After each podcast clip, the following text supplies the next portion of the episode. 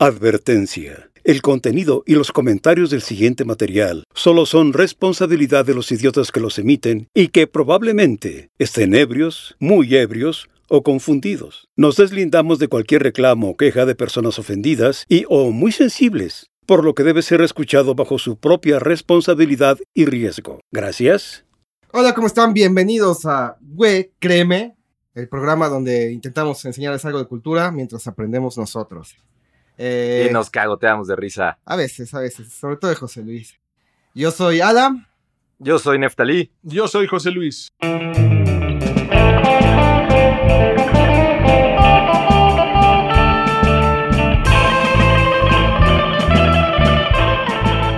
Y el día de hoy vamos a hablar de grandes estafadores de la historia, como lo prometimos en el programa pasado. Eh, ¿Quién gusta empezar con una historia de estafadores intrincada? Yo tengo una muy buena, pero bueno, antes de eso quería como conectar esta cuestión del- de la mitomanía. Investigando de- sobre el tema vi que eh, tienen como cosas en común, ¿no? O sea, eh, empiezan al igual siendo un poquito mitómanos, con broncas en la infancia también, pero Carencias. carencias, pero no se, no se vuelven así como, o- como que necesitan atención, o sea, sí lo necesitan, pero le ven el lucro, justamente. Y esto es eh, la diferencia de mentir por una patología y la diferencia ganancia, de, de por mentir. ganar algo. Exactamente. Sí, lo que hablábamos, estas personas, eh, estafadores, realmente saben lo que están haciendo porque también son muy metódicos en la forma en que lo están haciendo, porque si no, no funcionaría su forma de... Yo te traigo un caso específicamente de un estafador que no sabía que estaba mintiendo realmente. O sea, que en su mente creía que estaba haciendo las cosas bien. Ah, o sea, Ajá. vamos a verlo para... pero tenía un poco de los dos, de los dos. sí, sí, sí, no, sí, tiene A ver. muchos problemas. A ver, venga, muchos yo problemas, quiero escuchar pero, eso. ah, Si quieres, empieza tú, Neftali. ¿Sí? este, Vamos a dejarlo para que sea jugosito. Va, va, va, me parece bien. Es el que les prometí la semana pasada, el de la sangre. Ah, ok, perfecto. No me acuerdo. Al chile no te pongo atención. Ok. Yo siempre interrumpo los demás. Bueno, pues ahí les va. Imagínense ustedes, un hombre elegante se presenta y les hace la plática. Es verdaderamente seductor. Como José Luis. Exactamente. Hagan cuenta que José Luis llega con esa voz así seductora y les presenta una caja para hacer dinero. Lo único que tiene que hacer es insertar un billete. Le pide un billete de 100 dólares a la gente. Acciona una serie de palancas y la caja copia el billete y le da uno completamente nuevo. Este hombre era Víctor Lustig y eh, son los 20 también para que Ah, bueno. Ah, bueno. para ponerlos en contexto. Decía que el artefacto solo podía fabricar billetes cada seis horas. La gente fascinada compraba el artefacto en, bueno, varían las versiones, pero en 30 mil dólares de esa época. Ok, ¿no? Era gente, obviamente estafaba gente con dinero. Eh, la gente, bueno, compraba el artefacto. Seis horas después hacían otro billete, efectivamente. Salía un nuevo billete. Y esperaban otras seis horas y de nuevo lo hacía. Entonces el- la máquina funcionaba, se pagaba sola, ¿no? Autosustentable. Así es. Pero lo intentaban una vez más y solo salía papel blanco. Y para entonces Lustig ya estaba muy lejos de ahí. El secreto es que Lustig introducía tres billetes auténticos de 100 dólares en la caja y el resto era papel blanco. Y igual nada más era el, el choro del sistema de manivelas que sacaba eh, los billetes. Claro. Y pues para entonces, bueno, él decía la regla de las seis horas, pues para tener tiempo de estar De lejos de ahí, ¿no? Es una estafa aparentemente sencilla, ingenua, que oh, lo piensas ahorita y, y dices, pues cómo la gente puede caer en, en esa. Pero, pero caemos, creo que también un punto bien importante de los estafadores es que hay personas a quien estafar. sí, ¿no? Yo, por ejemplo, ahorita me vino al caso, así, no tiene que ver con tanto dinero, pero, por ejemplo, ¿se acuerdan de esta película? Si la llegaron a ver, la, la del hombre de papel de No. López Tarso. Ok, la cosa es que, pero, eh, pero este caso habla de un sordo mudo que llega un momento, eh, después de tantos relajos que vive, que encuentra un ventríloco Ajá. Y entonces eh, él está, ve que, el- que este está hablando con Los su ventrílocos muñequito. son como los ventrílocos. Sí, exacto. Ajá, ok. Pero, pero de los 20. Pero, pero locos. Ventrílocos, exacto. Ventrílocos. Y está viendo cómo está hablando con el muñequito. eh, eh, en, en el desarrollo él quería un hijo y Ujú. bueno, le compra el muñeco y, el, y este tipo se lo vende. él, sí, pero no lo saques dentro de tanto tiempo. Exactamente sí. Ah, Pero, pero actualmente también de repente ves a la calle, sobre todo en el Zócalo, mm. Gente que tiene muñequitos Ah, que bailando. se mueven, sí. ¿No? Ajá. Y, y yo no lo creía posible, pero una prima de mi esposa, mi esposa me encontró con una de sus primas de, de, de- de Zamora, vienen a la ciudad y pues compra el muñequito y llega bien entusiasmada a la casa de- con, con todos y lo quiere poner a bailar y ya no baila. Y ya no baila. Ah, Es que eh, gran, gran parte de que haya estafadores es porque hay gente a quien estafar. Sí. Queremos creer, ¿no? Yo Ajá. creo que es una de las eh, necesidades del ser humano, queremos creer en algo. Y entonces si llega este mono a decirte, pues esta máquina hace dinero, Y la ambición, ¿no? También Exacto. dinero fácil. dinero ¿no? fácil, Aprieto un la compras, botoncito, ¿no? saco billetitos. Saco lana y pues así funcionaba. Gran parte de la, de la estafa es el, el encanto que tienen los estafadores. Todos son súper carismáticos, súper verbo y te enredan con sus palabras y, y caes. Y además está padre esto porque entendí en tu caso que la primera, o sea, le saca el billete, supongo, con ellos y dicen Ujú. seis horas no lo hagas, ¿no? Bueno, ok, supongo, entendí, y si era así, que chido, todavía se le rifaba más, porque la siguiente muestra que en seis horas ellos lo hacían y se acaba un billete. Sí, claro. sea, esperaban las siguientes seis Dos horas. veces. Ajá. Entonces, ya la- cuando ya no funcionaba, era como, yo me De- imagino el estrés. Sí, algo hice de- mal. Ajá, exacto. Algo hice mal, Y chin, justo. tal vez me esperé más, tal vez me esperé De menos. hecho, y, y me tengo que esperar otras seis horas para, para, cor- para corroborarlo. Y le dabas mucho margen para oír a este tipo. de ¿no? hecho, ahí sí sigue la historia. Eh, lo hizo en muchas partes. Él nació en. Bueno, Víctor Lustig fue un estafador nacido en el Imperio Astrohúngaro o República Checa el 4 de enero de 1890. Era un hombre educado y sofisticado, además de ser políglota. Entonces tenías todas estas capacidades y pues las usaba pues, para el mal. Muchos años después hizo este mismo, esta estafa era recurrente, la caja mágica se llamaba, y la hizo en Texas a un sheriff. Eh, igual lo mismo, le vendió la caja, tata, huyó a Chicago y el sheriff se dio cuenta de qué onda, ¿no? Pues se dio cuenta que lo habían estafado, lo siguió hasta Chicago, lo encontró y Lustig le dijo justamente eso, no, pues es que lo hiciste mal, lo hiciste mal, mal, mal, hiciste algo mal. Y bueno, para que veas que, soy buena onda, Te doy otra este, máquina. Te voy a dar, te voy a, al igual estuvo, bueno, al igual y funcionó mal la máquina, te regreso tu lana y le dio una lana, pero la lana eran billetes falsos. Entonces él nunca perdía. Bueno, La casa nunca pierde. la casa nunca pierde. Pero su más grande estafa fue en 1925 en París, cuando leyó una nota en el periódico que llamó su atención. La nota decía que el costo de manutención de la Torre Eiffel era demasiado alto y que la opinión pública pensaba que quizá era mejor quitar la torre. Pensar esto hoy en día es inimaginable, ¿no? La Torre Eiffel se ha convertido en un símbolo de París, pero en esos años no era algo descabellado. La torre fue construida para la Feria Mundial en 1889 y estaba pensada para ser un monumento temporal con un contrato a 20 años. Cuando la torre estaba siendo construida, no sé si ustedes saben, que recibió muchas críticas, a la gente no le gustaba, a los artistas de esa época no les gustaba, ajá.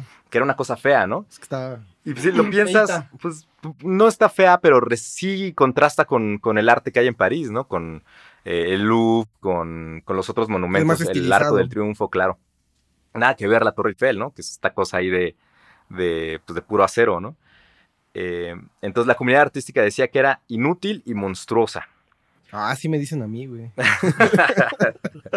Le queda, No, a, dicen monstruosamente inútil. le queda, Sí, cierto. A muchos les queda esa descripción. Eh, sin embargo, se salvó la torre en 1909 porque servía como un centro de observaciones meteorológicas y instalaron una antena de radio y por eso se salvó.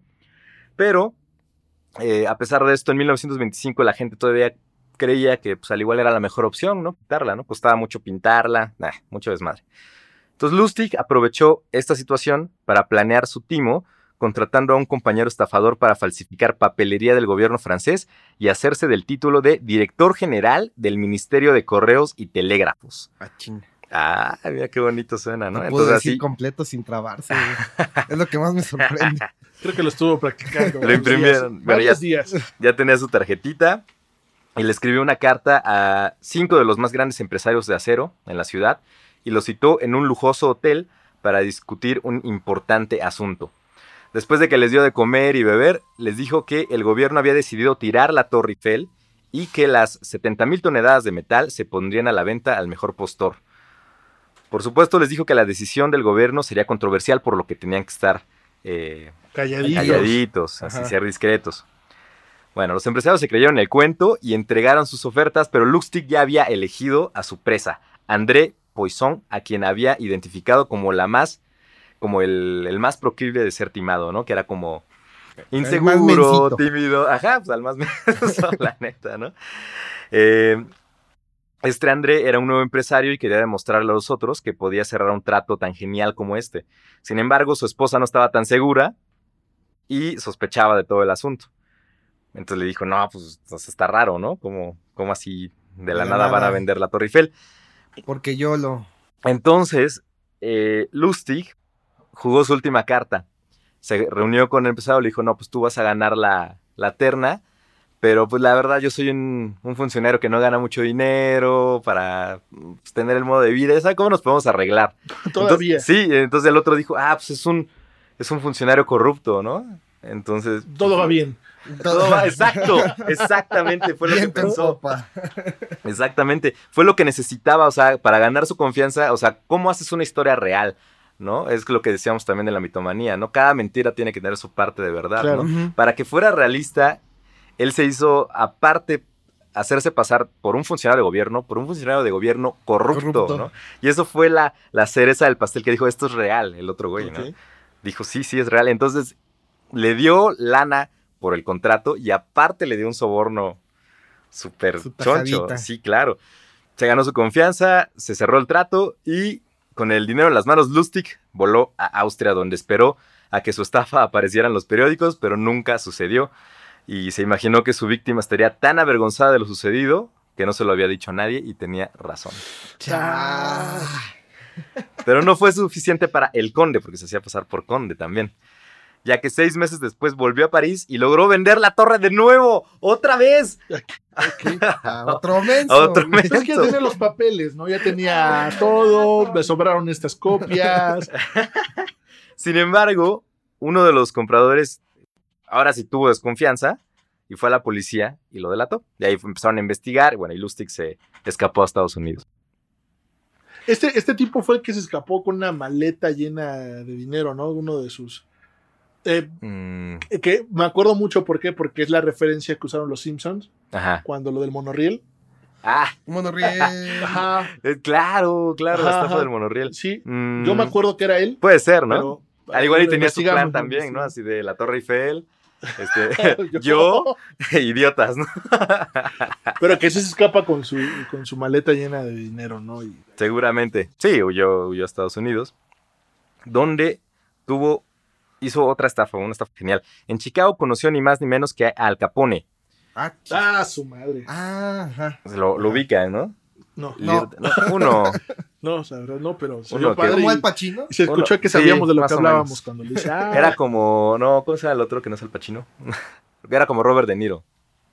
¿De, de dónde saltas Sí, Al Pacino a tampoco Robert De Niro? güey? Pues porque Padrino. salió en una película, Capone. en una al- película muy famosa llamada, ay, donde sale, Esa es buena, güey. donde sí. sale Elliot Pez. Ah, Ay, ¿cómo ¿Los se intocables? Los Intocables. Tan, tan, tan, tan. Bueno. Conoció a Al Capone y le pidió 50 mil dólares para una de sus estafas, pero no tenía intención de utilizar el dinero. Lo guardó en su cuarto de hotel y dos meses después regresó con el líder de Lampa a decirle que el plan había salido mal y el dinero se había perdido. Pero que él mismo estaba dispuesto a pagarlo. Al Capone, sorprendido por la honestidad de Guiño, Lustig, guiño. guiño, guiño, le regresó 5 mil dólares. Lustig nunca pensó en gastar el dinero, sino en ganarse la confianza del gángster para seguir haciendo más El estafas. Se la saben. En 1930 salió con un químico de Nebraska llamado Tom Shaw, con quien comenzó a falsificar billetes, que eran tan reales que comenzaron a ingresar 100 mil dólares en la economía del país. Esto equivale a casi un millón y medio de dólares de hoy.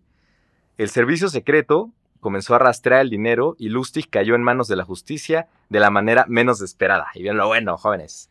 La novia de Lustig descubrió que éste la engañaba y como venganza lo delató con la policía, quien lo arrestó en Broadway. Encontraron una llave que pertenecía a un casillero de la estación de trenes donde encontraron miles de dólares falsificados. En la cárcel, Lustig logró escapar como en las películas, además, con una cuerda hecha de sábanas. Pero fue atrapado un mes después y enviado a la temida prisión de Alcatraz en San Francisco, donde murió años después. Esa fue la historia de Víctor Lustig, quien vendió la Torre Eiffel y engañó al Capone. Como ven. Del Alcatraz solo se escaparon tres, ¿no? Y nunca los Hay encontraron. una película, ¿no? Los hermanos, ¿no? De hecho, No me eran dos. acuerdo. Estaría bueno investigarlo. Sí. Sí, Fugas de Sí, cárcel. sí. fugas de cárcel. Que yo recuerdo que no, nunca encontraron ni siquiera los cuerpos, nada. o sea, porque pues era imposible escapar de Alcatraz. en Tengo entendido que eran al menos dos hermanos y la familia al parecer como que sí les ayudó a, a seguirse escondiendo. Cuando iba el FBI iban a investigar a la familia, ellos no, pues no, aquí sabemos. no está. Pero hay que investigarlo, sí, sí me acuerdo porque también ya al final de sus vidas creo que sí dieron ya la... Estos cuates dieron como la, las pistas de que sí habían sido ellos Ajá. y los que se escaparon. Nunca dijeron cómo. No Bueno, me acuerdo. que no, investigar. hay que investigar. Está bueno, eso es, que es otro sí. tema. Hay- Anotado. Bueno, entonces, ¿cómo ven la historia de Lustig? También Ah, pues tengo. vivo, tiene unos consejos que al igual se los doy al final para ser un buen estafador. Siguiendo la. Sigue- siguiendo. Es que vamos a lo mismo. Vas a estafar. No todos los estafadores son este, abusivos. Estuve en esta investigación y creo que también es un muy buen tema. Toda esta gente que ha querido estafar este, a los casinos de Las Vegas. Mm, Ahorita- Ah, ahorita si claro. quieren hablamos de unos ejemplos, pero, pero, o sea, pero no todas esas personas, no todas las, no todos los estafadores eh, son tan, tan inhumanos, ¿no? ¿Por qué? Porque existen esos que quieren estafar a los casinos. Pero O al también, banco también. Ajá, o al banco, ¿no? Este, esta- o a la lotería, Ajá. ¿no? Como este cuate que también, este, también estaría muy bueno el, el que se ganó muchas veces la lotería en muchos países, ¿no? y simplemente pues con cuentas matemáticas, Matemáticas, ajá. ¿no? Y, Ah, sí, Ajá. Como sí. contar las cartas en el casino. Exacto, ¿no? To- Todo esto trae a que, pe- pero a lo que iba es que también hay bastante, no, no todos son inhumanos, sino también hay, hay- hay gente que, que lo hace así, pero los que sí ya quieren lucrar saben jugar con la ambición de las personas, ¿no? Exacto. Ac- Actualmente lo vemos.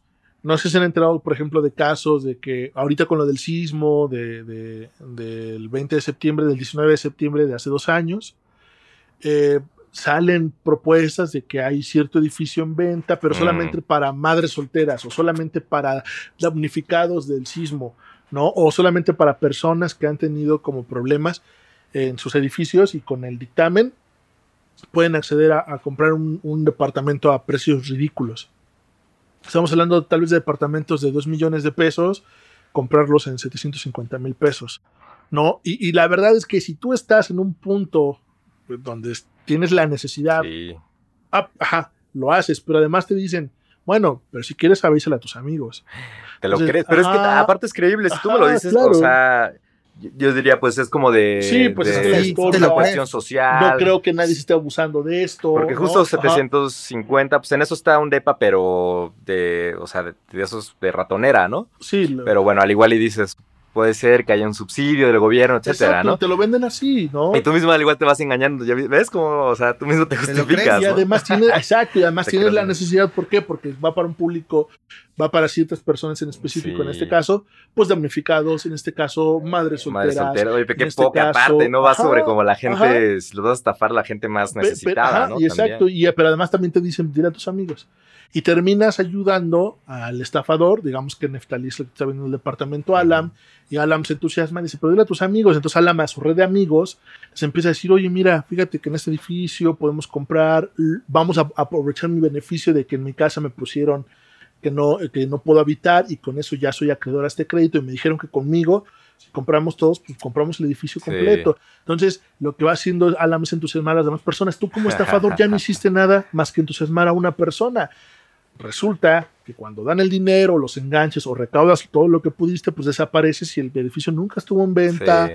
o, o también está dañado y no lo están vendiendo exactamente, pero sí abusan de tus necesidades Claro. en un punto y en otro abusan de tu ambición. Ujú. Tú como amigo de Alan, ¿qué chingados estás haciendo tratando de comprar un departamento de 750 mil pesos si tú Por no eres ambición. damnificado, si tú no eres... o sea, no, no, el programa ni siquiera iría en caso de que existiera para ti.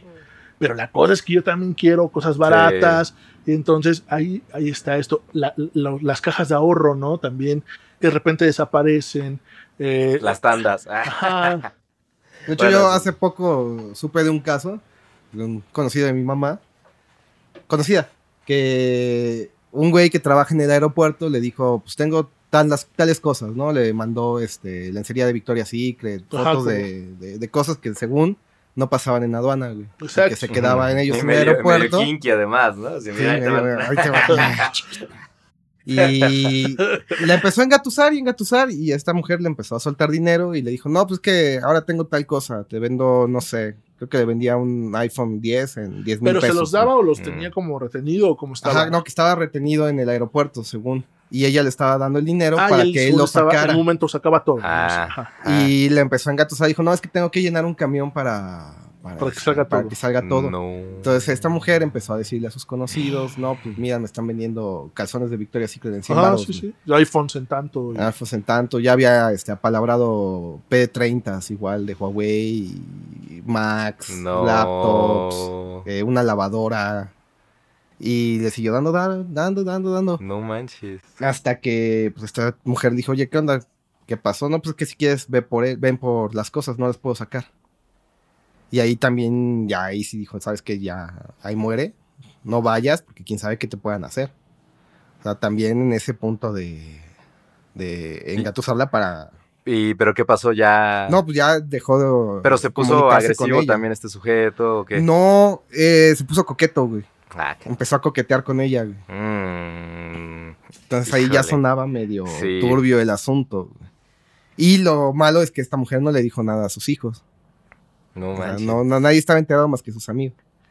Si se hubiera ido, quién sabe qué sería de ella ahorita. güey. Y, y- y bueno, también este asunto de que eh, no sé cómo haya terminado, pero por ejemplo, gente que ha convencido a otros para comprar sus departamentos, pues de repente la presión y las demandas son para quien convenció, no para el estafador. O sea, entonces, lo que Exacto, el ejemplo, sí, otra- no sé cómo le haya ido, pero igual la empiezan a demandar porque dice, yo te di tanto dinero para esto, ¿no? Sí. Y en el caso de los departamentos, oye, yo te, yo, yo te di dinero para lo de los departamentos Sí. y entonces el problema ya se le convirtió a otro. O sea, esto es la estafa. El estafador sale bien librado. Exacto. Eso también he visto en muchos casos que leí. eh, justo que es muy difícil eh, inculparlos legalmente porque no hay, Sí, no hay un prueba. papel de por medio. O sea, tú me diste dinero, pero pues, no, hay, no me dio ningún recibo. ¿sabes? Entonces no hay forma como pues, de probar que lo estafaste, ¿no? Es tu palabra contra la suya. De hecho, ahí tengo otro caso de esos. Justamente empiezo igual con este, con Sí, señor. Carlo Ponzi.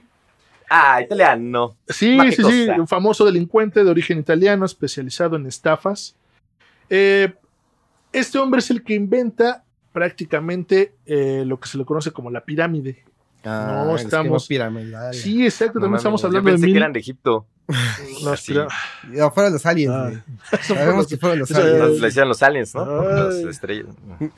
Los aliens, los grises. Los grises. El Jerry. Este, fíjense, Carlos Ponzi les prometía a sus clientes el 50% de beneficios de su inversión en un plazo de 45 días. Sí, A ver, ¿cuánto? 45%, el 50%. Ah, ¿Tienes su teléfono? Sí, claro. En 45 Ganó- días, dinero con tres en sencillas 45 aplicaciones. días tú le dabas 10 pesos y él te regresaba 5 de, de- de puro interés, Ajá. de beneficio en, en Ajá. 45 días. Entonces imagínate, regresamos a lo mismo, la ambición. Pero también te decía, o síguelo jugando y, en y te, voy a dar, te voy a regresar el 100% pues, en 90 días.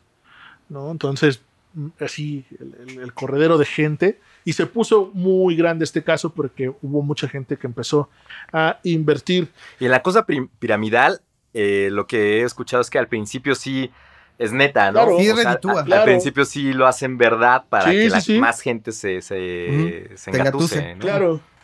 Fíjense, Eso está bien bueno. Hay que hacerla. La. En 1919, al darse cuenta de que los cupones de los inmigrantes italianos, em- eh, es que cupones sería como, como, código, como códigos postales, ¿cómo se llaman? Suife. Postales, postales. Ajá, Ah. ¿no? postales. Este, al darse cuenta que las postales que los inmigrantes italianos enviaban eh, por cartas a sus familias extremadamente pobre a causa de la guerra para que los cambiaran por dinero y pudieran responder por las cartas, había un negocio fabuloso. Consultó a unos amigos conocidos y montó una empresa que se llamaba Security Exchange Company. Com- comenzó a repartir cupones o, o- es que sí está bien dicho Estampillas, cupones, ¿no? estampillas, pero es que sí está bien dicho.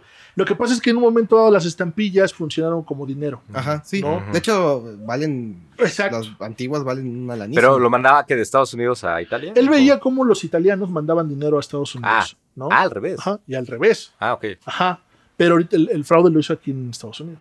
Ah, sí, aquí. Aquí estamos, estamos en Atlanta, Georgia. Acá, en Estados Para los que no sepan. Acá, en América, acá en América. Gastrosos son.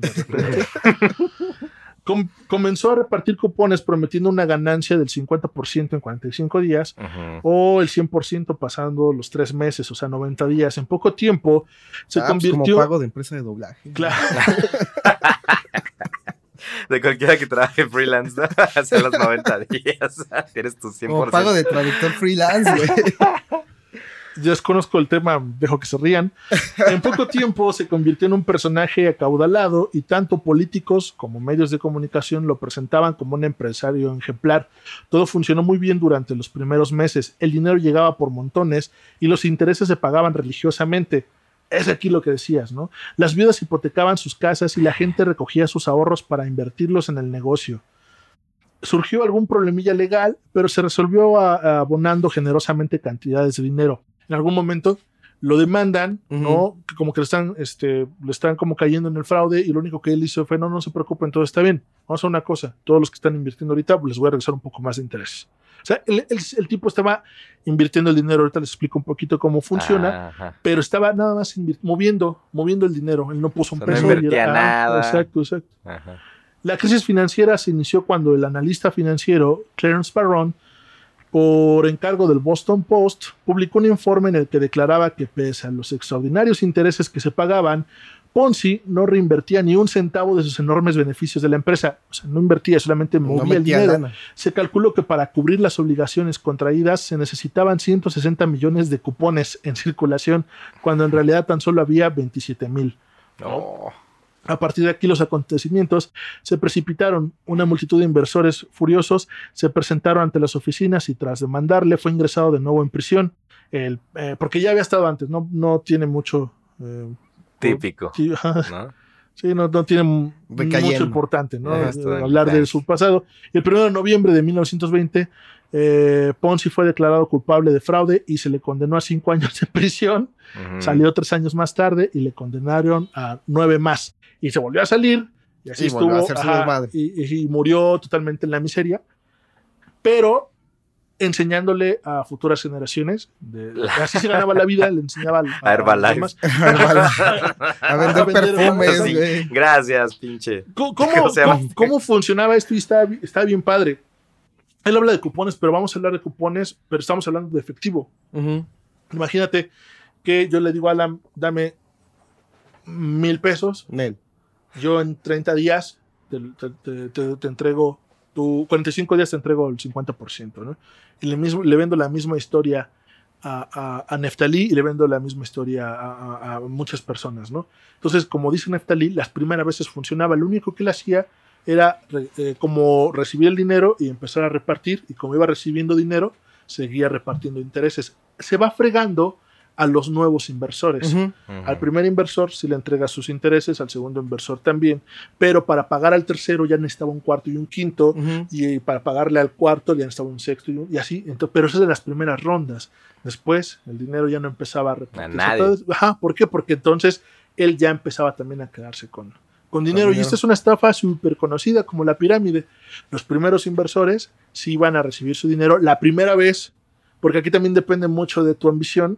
Porque si vuelves a invertir, ya no eres el- los primeros inversores, ya te formas en una cola. Sí, ya te formas. Ajá. Y llega un momento en que a ti Oye, ya no ¿y te te han ofrecido así que llega alguien y te diga, oye, hay una inversión? Más ¿Te allá de una tanda. Sí, no, una no, tanda. jamás. ¿Tú? Jamás, jamás. No. A mí tampoco, pero debe ser súper penosa. Bueno, porque me han contado de gente que les proponen esto, pero así conocidos amigos, ¿no? sí, tengo, tengo un caso, pero que fue a mi hermano, güey. O Ajá. sea, ah, pues, ¿te acuerdas? Tenemos un amigo él y yo en común que se llama Él- Claro. A él le, le engatusaron uno de esos. Y él después, oye, hay a una, buscar una gente, oportunidad. pero pues nadie lo peló, güey. Y ya no sé en qué acabó, pero. Pero, pues, andaba bien metido en algo, no me Sí, acuerdo. ajá. pues, ¿en qué? Exactamente, pero sí andaba tratando de buscar invers- que, que invirtieras yo- con él, y comprar las cosas. Otra cosa común entre la gente estafada, pues es que no dices porque te da pena, ¿no? De que te estafaron. Claro. Obvio, ¿no? Entonces al igual y ese- le preguntas, no, pues ya, ¿no? Me salí o no sé. Pero Sí, nunca, es- nunca es- sabes. esa de vergüenza de, ay, güey. pues para, pues que, o sea, no acepta que uno es un pendejo, pues, ¿no? Así de que ya Exacto, cayó, ¿no? ¿Sabes qué también pasa? Que, que la gente que te rodea siempre te va a decir como, ah, qué pendejo eres, ¿por qué caíste en eso? Pues sí, pero ya mejor ¿no? lo dices. Sie- ¿no? ajá, siempre, siempre va a haber alguien más inteligente que tú cuando le estés contando la historia. No, o sea, siempre, típico, ¿no? No. Típico, porque, por ejemplo, le- les, les cuento que creen que, que conocí a un, bueno, uno de mis amigos, me invitó a que invirtiera con él. La primera vez funcionó, pero ¿qué creen que ahorita ya me está debiendo varo? Y volvió a invertir y me sigue debiendo varo y ya me estoy enterando de ese tipo de cosas. Eh, eh, no, no va a faltar el que te diga y te presione. Ay, qué pendejo estás. Esto es una, esto es una pirámide. O sea, pero siempre va a haber alguien más inteligente que tú. Entonces, eso también orilla a que Mm. no digas nada. ¿no? A que no Sí, informes y a el demás. sigue siendo el estafador. Exacto. ¿Por qué? Porque, porque más, más allá de buscar al estafador, siempre buscan al tonto que fue estafado. ¿No? Y siempre señalan al tonto que fue estafado. Sí, que te- Lo de los tonto. departamentos. Sí. Ah, pues tú tuviste la culpa, güey. ¿En qué cabeza cabe que ibas a comprar un departamento tan barato? Sí, Luego no, en tal pero en zona. el momento qué te imbécil suena, eres. te No, suena lógico, exacto. ¿no? Pero, pero ese tipo de presión. Y, y además genera un. Ah, fue su culpa.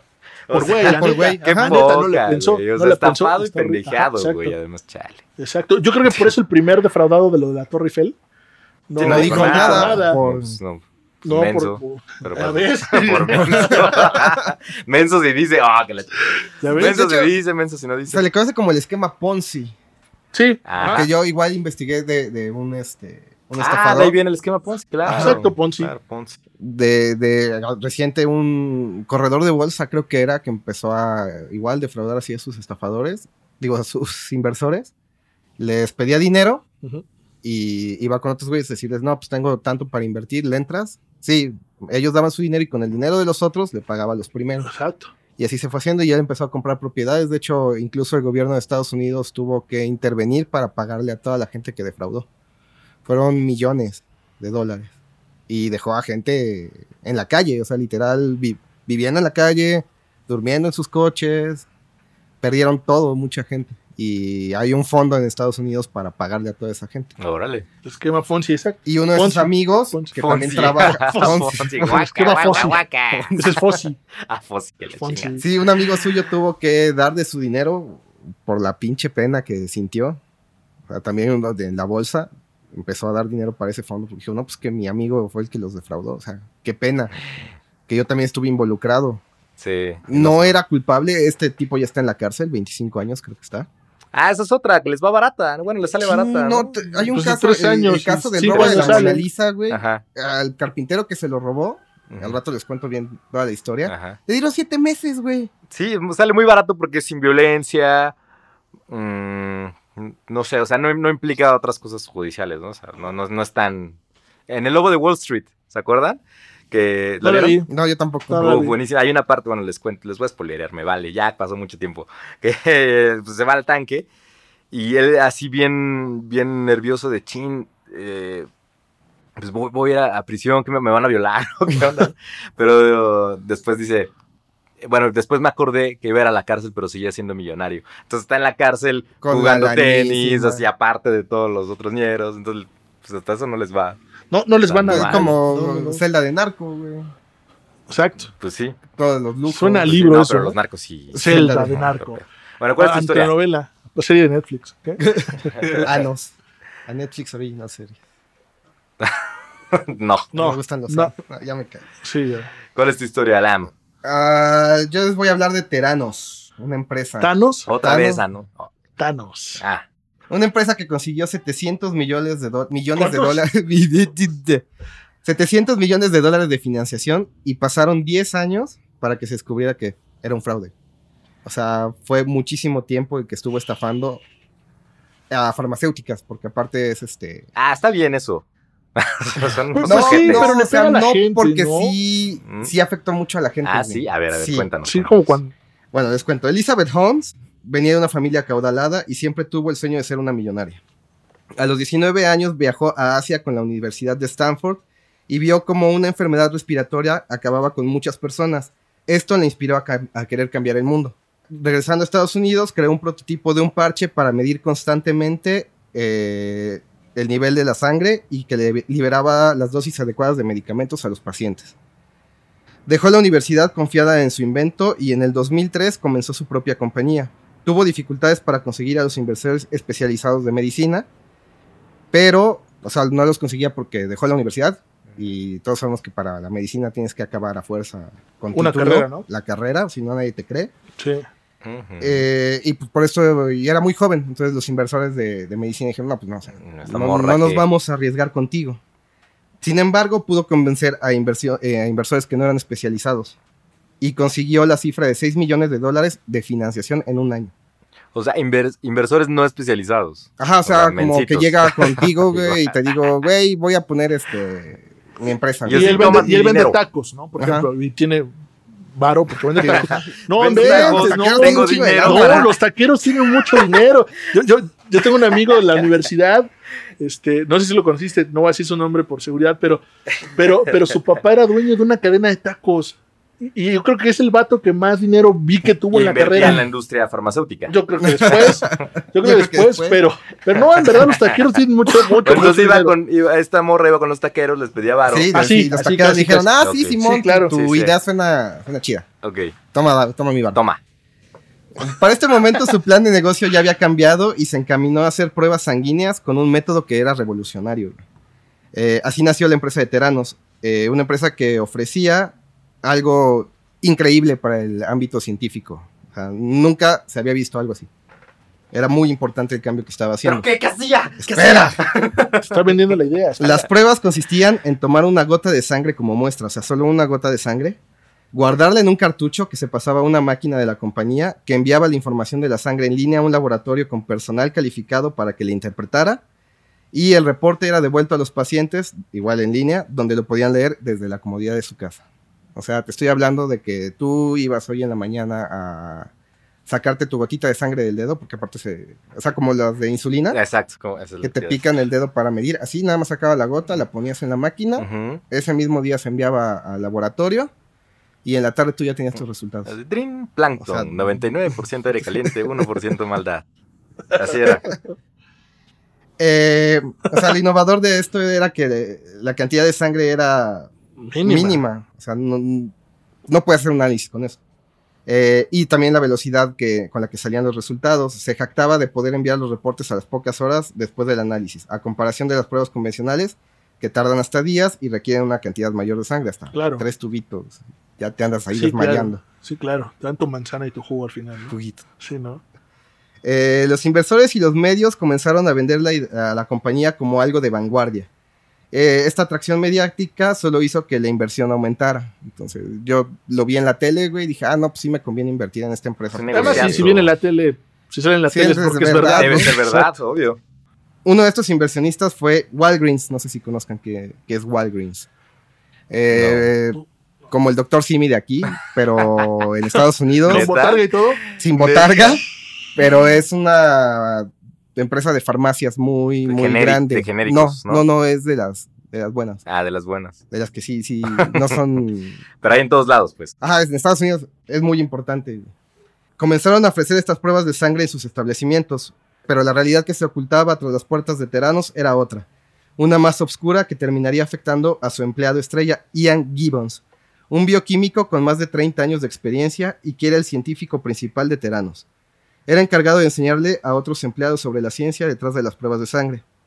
Él fue de los primeros en darse cuenta que las máquinas presentaban fallos y que arrojaban resultados erróneos. Frustrado, discutió estos problemas con los directivos de la empresa, quienes lo ignoraron y le dijeron que no buscara problemas con la empresa, o sea, que no hubiera bronca, calladito. Así, Mira, estás haciendo mucha lana. Claro. No digas, no te chitón. Sí, claro. Híjole. Aquí está el problema. Elizabeth Holmes sí está como un poquito salida del mundo, o sea, desconectada. Ujú. Es de esas gentes que si tú, bueno, clásico de los estafadores y mitómanos, güey. Si tú me criticas, tú estás en contra de mí. O sea, y me quieres Uy, afectar. eso me uh, suena conocido. Y me quieres hacer daño, güey. O sea, pero era funcional. Ajá, era funcional a un nivel peligroso, güey. Si tú criticabas a la empresa, güey, si tú criticabas eh, los métodos, si tú decías algo, se te iban encima y te despedían. Estoy y hasta te de podían lo, lo estoy diciendo porque, o sea, porque estoy descubriendo que algo está mal. ¿no? Ajá, O sea, no por chingar. no por chingar. Y de hecho, este, hay un chavo que su abuelo trabajaba en la empresa, que era muy importante, y le dijo así al abuelo, oye, ¿qué pedo? Esto está, está muy turbio. El chavo también trabajaba en la empresa, mandó un correo a los directivos y le contestaron así, pues güey, o sea, nada más porque eres tú te la perdono. Pero al otro, Pero el al único... Gibbons, No, ahorita, Nah. ahorita vas a ver cómo acabó Gibbons, güey. Ah, Le dijo, a ti te la perdono porque eres el nieto de este cabrón, güey. Ah. Pero lo, un- lo único que quiero de respuesta es una disculpa, güey. Es lo único que te voy a aceptar de como mail de respuesta. pero porque entonces ya estaba generando mucho dinero. pero mucho, ¿no? Muchísimo. Supongo. No, de hecho, estaban endeudadísimos, pero a los... A los Volvemos a la decían, ambición, a todo esto, ¿no? Eh, Bueno, No, ok, continúa. Eh, Gibbons, después de varios años, dejó de confiar en Elizabeth, pero por su deseo de hacer que la tecnología funcionara en serio, continuó trabajando para ella. Para el 2013, Teranos ya se había hecho de varios enemigos. Fueron demandados por una de sus patentes y Elizabeth puso a Gibbons como coinventor de dicha patente, lo que hizo que fuera añadido a la lista de testigos para dar testimonio de ella. Gibbons entró en pánico, temía que si decía la verdad fuera despedido a sus 63 años, creo que tenía. Y obviamente por la edad le sería difícil conseguir trabajo más. y pondría en riesgo a sus compañeros y decía, no, güey, esto no sirve. O sea, si se, se cae la empresa, me llevo a mis compañeros entre las Mm. patas. Y aparte, a los pacientes, güey. O sea, aquí Sí. está el problema, güey. Si los pacientes seguían utilizando la tecnología de Teranos, seguirían sufriendo más fallos de diagnóstico, poniendo en riesgo su salud. La noche antes de testificar, Gibbons entró al baño y se suicidó por una sobredosis. no. No, aguantó. Eh, o su lo esposa- suicidaron. no, Ah, no se suicidó. Su esposa lo descubrió a la mañana siguiente y notificó a Teranos de su muerte. Sin embargo, no recibió una llamada de Elizabeth. O sea, a la empresa le valió dos kilos de verga. En, en cambio, hablaron los abogados, güey, diciéndole que devolviera eh, el teléfono móvil de Gibbons y cualquier material confidencial que estuviera en su posesión. O sea, él dándolo todo por la empresa y la empresa Hijos. era, para él era un peón más, güey. ¿Dónde habremos escuchado eso? No sé. En 2015, John Carreiro, un reportero, vio que había algo mal con Teranos y empezó a investigar a la compañía y a juntar información de los empleados que habían sido despedidos. Y en octubre de ese año destap- destapó la estafa descubriendo que la compañía usaba máquinas convencionales para hacer sus pruebas.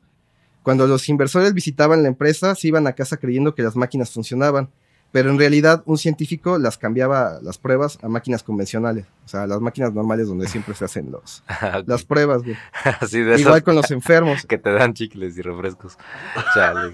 Y luego, Y por la velocidad y la escasa sangre que recogían, aumentaban los errores. O sea, Claro, sí. o sea, no era posible. O sea, no es No, no es posible, posible, detectar claro con no. tan poca sangre. Necesitas más. ahorita no, quizá en un futuro se pueda.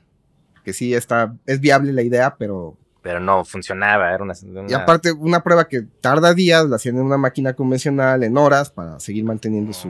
Era una piltrafa todo. Sí, y después hicieron pruebas con la misma gota de sangre en distintas máquinas y todas arrojaban resultados distintos. Distintos. qué poco. Aleatorios, ¿no? Ajá, Imagínate que sí, te no había-. Ah, sí, usted tiene gonorrea. Ah, usted está sano, nada, ¿no? Lo peor de todo, ah, usted está sano. o- Claro, ¿no? No tienes nada. Sí, hay un Claro. caso de una mujer que fue a Teranos y su doctor dijo, no, pues tú estás perfecto. O sea, tienes una salud impecable. Y no. Y no, güey. O sea, está se estaba muriendo, güey. Y no. O sea, porque fue por un problema que, que se sentía mal de salud y resultó que estaba bien según la máquina de, de Teranos. ah, bueno, No, la máquina es estoy bien, estoy bien. Sí. No, es horrible Está esto. muy gacho. Eh, finalizo. Eh, no solo se había mentido con la tecnología, sino también con los reportes de ingresos a los inversores. Una a una de las compañías inversoras fueron retirando su dinero y Terano se vio obligado a despedir a la mitad de sus trabajadores y a cerrar laboratorios. Llegó a valer 9 millones de dólares en su punto más alto y ahora Elizabeth está bueno, estaba siendo demandada por los pacientes, las compañías y los inversores a los que había engañado. E incluso su, no- su novio Sonny Balwani, que era el presidente de la compañía, resultó embarrado de todo esto. Pues sí, sí, claro. Bueno, de hecho, Balwani fue, también estaba así de, güey, tú hablas mal de nosotros, Pues sí, contra nuestra. sí, claro, para ser el presidente. Claro que Pero, estaba. pero la morra tenía problemas, entonces, ¿o ¿por qué lo hizo? O sea, ella sí quería legítimamente Ahí está el problema. Ella creía que sí Que funcionaba. sí funcionaba, o sea, ella se mintió güey. a sí misma, justo. Sí. También era mitómana. Sí, tiene parte de mitómano, por eso lo mencioné la vez pasada. O sea, sí tiene mitomanía, pero tiene otro línea. problema Una más delgada. allá. De hecho, tú la ves en, en las entrevistas y cambia su tono de voz. Ella era fa- es fan de Steve Jobs, entonces se viste como Steve Jobs. Y la ves y tiene cara de psicópata, güey. O sea, a mí me saca mucho de onda porque tiene ojos azules, es güera, blanca, blanca. Casi no parpadea. Tú la ves y no parpadea en las entrevistas y habla todo el tiempo así. Como En serio. Así, Con- cabrón. voz profunda, güey, porque según los estudios de sociología, creo que es las mujeres con voces este, graves Ajá. tienen como más fuerza en cuanto a sus demandas. Ok, pedir las cosas. Entonces ella te estaba como muy estudiada en cómo engañarte. Ajá. Entonces sí lo ser hacía. alguien. Entonces tenía, o sea, ¿cómo, cómo es complejo cada caso, ¿no? Tenía eh, problemas, al igual psicológicos, una, ¿no? Mitomanía, que se creía, bueno, mentía, se creía su mentira y ah, estafaba. O sea, tenía todo el paquete, ¿no? Que sí, que sí, Sí. qué complejo. Es que sí fue, está muy cañón. Engañó muchísima gente y, Y la- ahí sí puso en riesgo vidas. Sí, güey. claro, ¿y la gente qué pasó con eso? Eh, ¿Se sabe? la- O sea, se desmintió todo y se ya... desmintió todo, los acusaron por fraude Ajá. y pagaron una multa cada uno de Ah, medio millón de dólares para no ir 20 años a la cárcel. Mm, ¿Y sabes qué es lo peor de todo? ¿Ah? Que ella aplicó la de I'll be back. O sea, después de todo este pedo dijo, no, pues yo voy a volver a abrir otra empresa. volveré con una nueva empresa. Pero sí, dentro de las demandas y todo ese pedo, le dijeron que no puede ser figura pública, creo que por 15 años, 10 años, no puede hacer una empresa. O sea, está, está congelado. Tanto tiempo. Qué, qué, qué cosa tan terrible, ¿no? Sí, no, y quiere volver a las andadas, güey. Eso es lo que más miedo da, güey. Claro. ¿Qué tal? Como el caso que tú decías, que salía y, y de la cárcel regresaba a estafar y Ah, volvía sí. a la cárcel. ¿Así? Así son. Y así no, no se van a cansar. Me estaba acordando de este, de Mara, ¿no? Que su peor castigo fue hacerse famoso. Y ya no poder ya no podía hacer- nada. ya no podía eh, agarrar la personalidad de nadie, ya no podía. Pues lo mismo esta señora, ¿no? En, en 15, 20 años no puede hacer nada, Nada. entonces ahorita debe estar súper contenida. Bueno, al menos es como parte de su, de su castigo, ¿no? Pues Qué- merecido. qué- Qué horrible jugar con la, con la salud de las sí, eso personas. sí, para mí eso sí ya es lo más grave. O sea, pues, te puedes meter con su dinero. Órale. pero y también, vas a la cárcel. pero también pero- tardaron muchos años, ¿no? Alan? Muchísimo. Porque, por ejemplo, o sea, sí está padre el concepto, pero ¿qué hacían los demás laboratorios hasta para contrarrestar que, o sea, que ya no tuvieran ellos trabajo o, o los doctores, oye, estos resultados de esta empresa no me sirven? O sea, bueno, que, que lo de estos casos de los doctores en Estados Unidos también es Que súper sí, complejo. todo es un negocio justo en Estados Unidos, ¿no? Sí, está horrible también. y- Ah, ¿Vieron una película que se llama Zipco? No. de Michael Moore, muy buena, se las recomiendo porque habla del sistema, cómo funciona, ¿no? Esto es un negocio, las aseguradoras, Ajá. eh, está, está muy interesante. También hay otro que se llama Frank Abagnale, que no sé si lo ubican en una película que se llama Atrápame si puedes, muy famosa, Ujú, ¿no? De Martin Scorsese, donde DiCaprio interpreta a este estafador, también es un, es un muy buen caso. Pensé que alguno de ustedes iba a investigar de él. No, no, lo está, está diciendo como recriminando, ¿viste? Sí. No, no, Pensé no, que uno porque- de ustedes porque iba a Pensé hacer que iba a hacer su chamba, chavos. Tenían un trabajo que hacer, ¿no? pero también al igual da para otro Creo tema, que ¿no? todos Hay pensamos muchos. que alguien iba a hablar de él y lo abrimos. Podemos hacer una segunda parte también. Ay, se nos olvidó. ah, lo va a hacer Alan. Tenemos que ir cerrando. Lo va a hacer Alan. Bueno, les voy a contar el caso de la estafa de la Mona Lisa. Ok. Para ligarlo al siguiente programa que vamos a hablar de grandes robos del arte, me parece. ¿Sí? Sí. ¿Es correcto? Sí, sí, sí. Robos de arte. ¿Se puede, Big Brother? No sabías, José. No, No pones atención. no. No era la cuarta pared. No sé, como quieras. No, sí, Bueno, sí, ya. Robos en el arte. Eh, la estafa de la Mona Lisa. París, 1911. Un carpintero italiano llamado Vicenzo Perugia trabajó en el Museo de Louvre. No sé cómo se pronuncia, ayúdame. De Louvre. De Louvre, ahí está. Ah, Ahí aprendió muchas cosas, entre ellas la localización de muchas de las pinturas, entradas, salidas, el nombre de los guardias de seguridad, horarios, etc. Tiempo después de terminar con su trabajo en el museo, eh, lo contacta un argentino de nombre Eduardo Balfierno, quien le pide que robe la Mona Lisa por 30 mil dólares. Ja. Para la época era como más o ¿Qué menos como un millón, 1911. güey Claro. ah, claro. este pobre hombre pues, no pudo rechazar la oferta y se lo resumo, el 21 de agosto la termina robando la Mona Lisa. Balfierno le pide que la guarde en lo que arregla el transporte y para sacarla de Francia. Perugui accede eh, esperando días, semanas, meses y nunca vuelve a saber de Balfierno. Se le desaparece. ¿Y al menos le pagó? Sí, Ah, bueno. O sea, se quedó con el dinero y con, y la, con Mona la Mona Lisa. Aquí es donde entra la estafa, o sea, el robo es lo mínimo. Ahí empezó, eh, fue, fue el detonante. Ok. Valfierno, seis meses antes de que le encargara a, a este chavo, a Perugia, que la robara, contactó a, a un pintor de nombre Yves Chaudron para que hiciera reproducción de las obras. De la obra, perdón, hizo seis copias exactas de la Mona Lisa. Mm. Eh, Chaudron estaba especializado en, en falsificación de pintura renacentista. Wow. Entonces era un experto en eso, güey. ¿Es Después, carrera? ¿Mm? ¿Será carrera? Pues Sí, de lana, güey. increíble, No, ¿no? no, sí, soy aparte especialista en falsificación de... esa técnica, aparte Sí, por eso, Sí, increíble, ¿no? del esfumato y todo porque aparte tienes que madrear el lienzo para que tengan las mismas grietas, güey. Ah, claro. Sí, que la tienes pintura que igualar original, el o sea, tiempo. tienen que ser, es mucho, Pues mucha son chamba, artistas. Sí. Eh, Porque también eso se llama estafadores artistas. Con ¿no? El arte de la estafa. Con artist.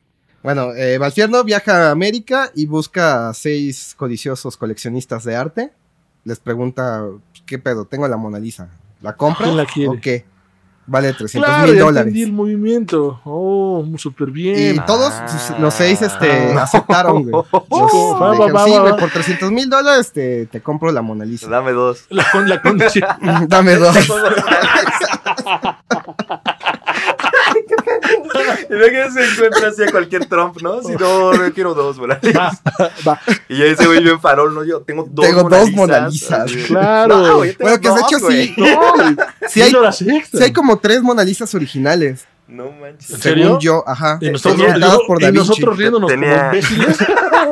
O sea, sí hay reproducciones hechas por Da Vinci y él tenía, creo que la original en su casa porque Mm. amaba esa pintura. Y no sé dónde está. Y había varias que investigarlo. porque sus eh, alumnos también eh, pintaban, o sea, estaba pintando él a la modelo y había otros aprovechando que estaba ahí Estaba también pintando. ¿En serio? Ajá. Hay una en el Museo del Prado, creo, muy famosa. Entonces, sí, sí hay más copias. Aunque se Ah, rían. entonces, por eso yo riéndome. Bola de Ahora sí me siento muy mal, sí, claro. Ya me sentí mal. Perdón, disculpa. Este chavo, Valfierno, terminó recaudando 1.8 millones de dólares. de su Vendiendo sus seis copias, ¿no? Sí. Una- este chavo nació en Buenos Aires, Argentina, en 1850, de familia acaudalada, pero el pendejo gastó toda su lana. Despilfarró, se quedó pobre, y ahí es donde empezó con las estafas. Lo primero que hizo fue vender eh, sus propias pinturas que tenía en su casa, de las que él era dueño.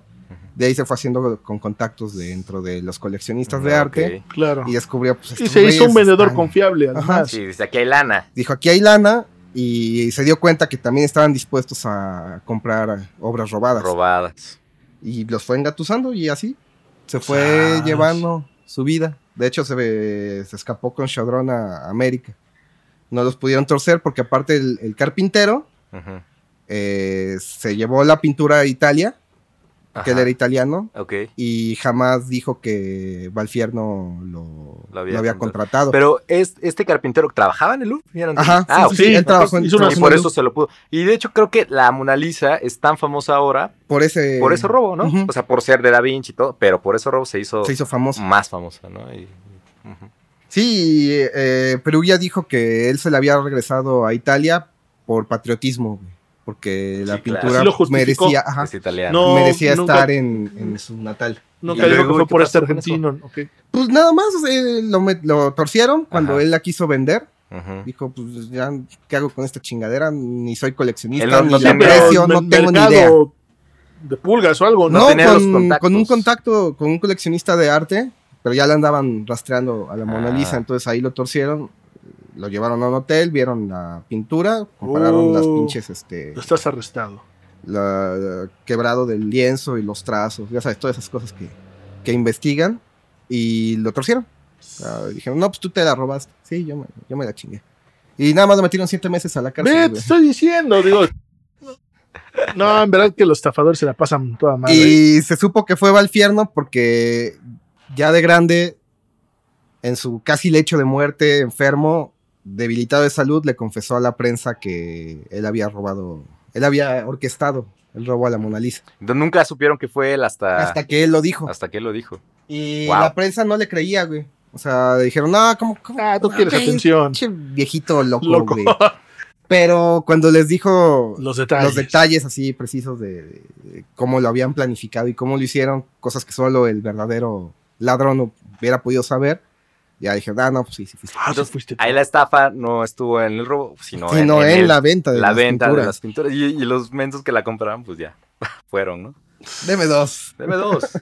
Por vergüenza.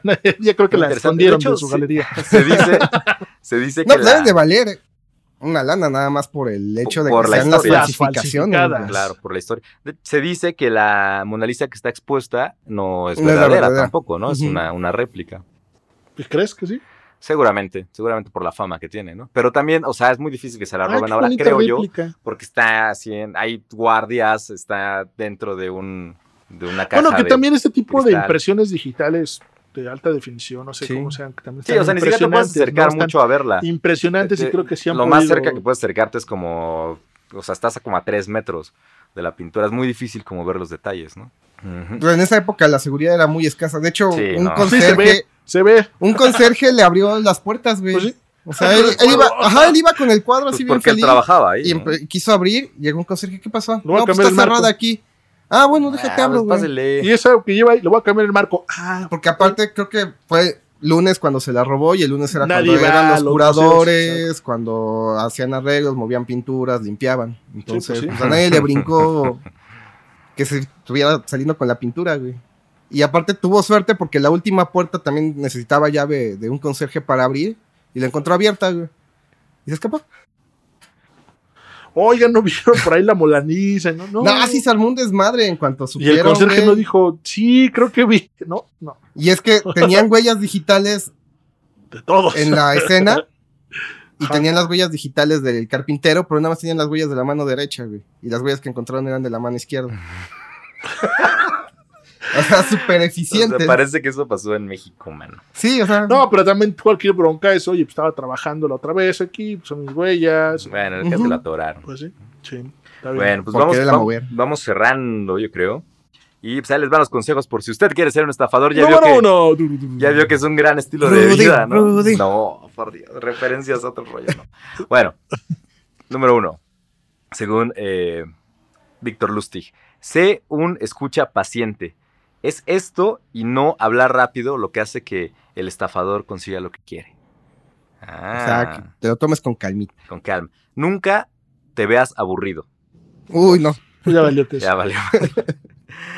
El 3. Espera a que la otra persona revele sus opiniones políticas y después está de acuerdo con él. Claro, esa es una regla muy, muy, muy recurrente. Deja que el otro hable. Ujú. Eso es así como para los mentirosos, para todo. Deja que el otro hable. Después, deja que la otra persona revele sus creencias religiosas y después ten las mismas. Como en lo político. Se hubiera puesto, se hubiera ahorrado un punto ahí. Se hubiera puesto políticas religiosas. Ajá. Dice, eh, toca una, una plática sexual, pero no la sigas a menos que la otra persona muestre un interés. ¿Toca? O sea, que O sea, sí, o sea, ¿Toco habla, habla, habla, no, habla de sexo, de algo de sexo. Ah, un Ah, comentario. Ajá, Picarón. Y, y, y, Exacto. y habla solamente si el otro quiere seguir hablando. Exacto, si no, exacto. Sí, no, pero no. como es para medirlo, ¿no? Para O sea, medirlo. calarla. Ok. Nunca discutas enfermedad. Nunca discutas una enfermedad a menos que sea necesario. O sea, esto va a que, a que no tienes que, que mostrar una, como una debilidad o hablar algo negativo. ¿sabes? Ok, claro. O sea, a menos que, que sea necesario. Nunca indagues en las circunstancias personales de la otra persona. Estas se mostrarán eventualmente. Te las platicará él solo. O sea, O no le que te preguntes. ganes su confianza Sí, y ya exacto. te suelta Sí, la no le preguntes, oye, ¿y cómo ganaste o cómo tienes esta casa, no? No, ni madre, te la va a contar solo la persona.